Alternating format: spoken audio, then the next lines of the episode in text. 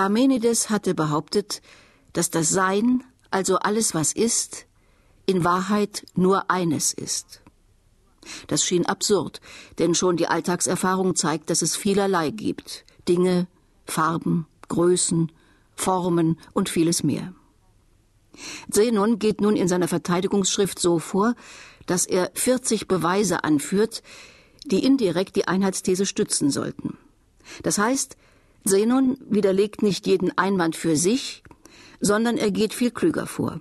Er widerlegt die Gegenthese, die alle Kritiker des Parmenides stillschweigend teilen, nämlich, dass das Sein vieles ist. Diesen klugen Schachzug erkannte Sokrates sofort. Denn nach der Vorlesung sagte er zu Parmenides, der inzwischen ins Haus zurückgekehrt war, ich merke wohl, dass Zenon dir, Parmenides, besonders auch durch seine Schrift in Freundschaft verbunden sein will. Du, Parmenides, behauptest nämlich in deiner Lehre, das All sei eins. Zenon aber hat gewissermaßen dasselbe behauptet wie du, doch gibt er der Sache eine andere Wendung und sagt, es gebe das Viele nicht und bringt dafür eine Fülle kräftiger Beweise. Schon an dieser Beweisstrategie zeigt sich die Klugheit der beiden Eleaten. Zum Nachweis einer These genügt es in ihren Augen offenbar nicht, gute Argumente dafür vorbringen zu können. Ebenso muss man die Falschheit der Gegenthese nachweisen können. Zu der These alles ist eins lautet die Gegenthese alles ist nicht eins, sondern vieles. Wenn Zenon die Falschheit dieser Gegenthese beweisen kann, so hat er indirekt die Wahrheit der Einheitsthese des Parmenides bekräftigt. Ganz recht hast du, Sokrates. Meine Schrift will nichts anderes als dem Satz des Parmenides zu Hilfe kommen.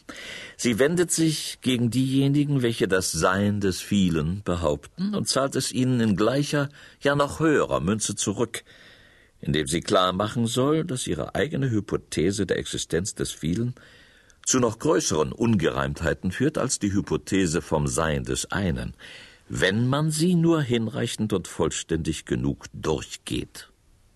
Zenon gilt als der Erfinder dieser indirekten Beweismethode, also die Wahrheit eines Satzes auch durch die Falschheit seines Gegenteils zu beweisen. Der indirekte Beweis gehört seither zum kanonischen Inventar aller genauen Wissenschaften. Weil nach Zenon ein Philosoph für und gegen beide Seiten einer These muss disputieren können, machte Aristoteles ihn dann auch zum Begründer der Dialektik. Aristoteles behauptet in seinem Dialog Sophistes, Zenon sei der Erfinder der Dialektik gewesen. So ganz im Schatten des Parmenides stand also sein 40-jähriger Schüler Zenon nicht. Streitbar und ein kluger Kopf war er allemal.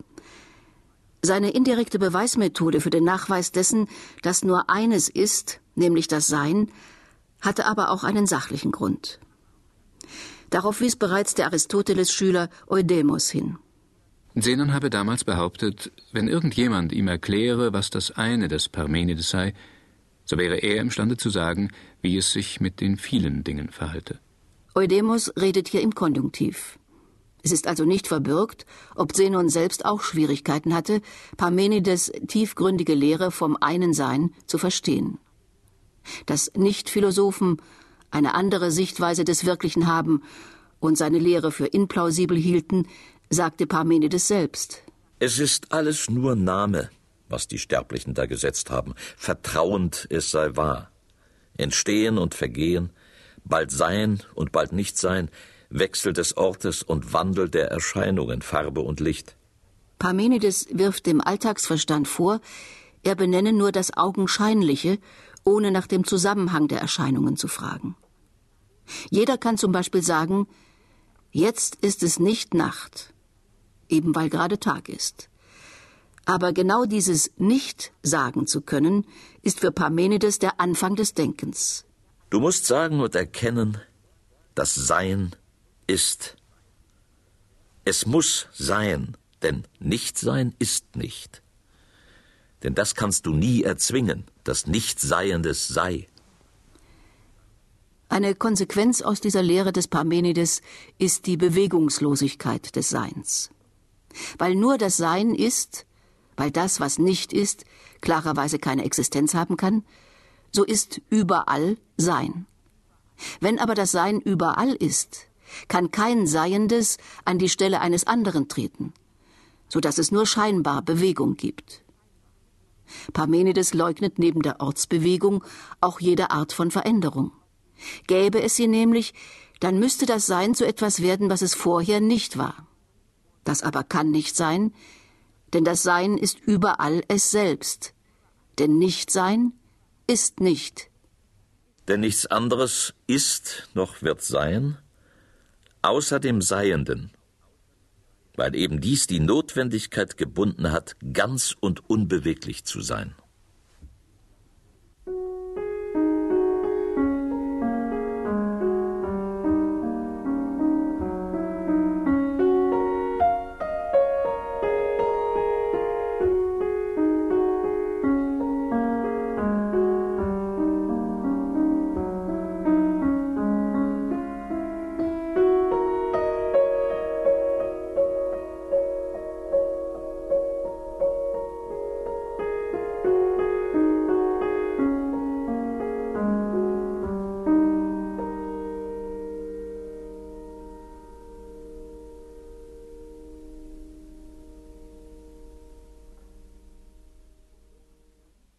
Um logisch streng und folgerichtig zu argumentieren, widerspricht Parmenides bewusst der alltäglichen Erfahrung, dass es Bewegung in Raum und Zeit gibt.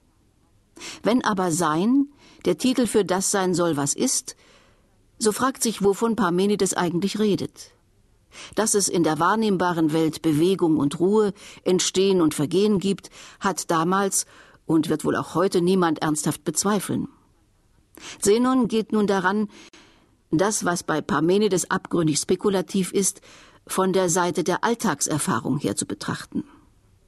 Er weist nach, dass die Meinungen der Sterblichen bezüglich Bewegung, Veränderung und Vielheit dessen, was ist, widerlegbar sind, sich also als unwahr herausstellen lassen.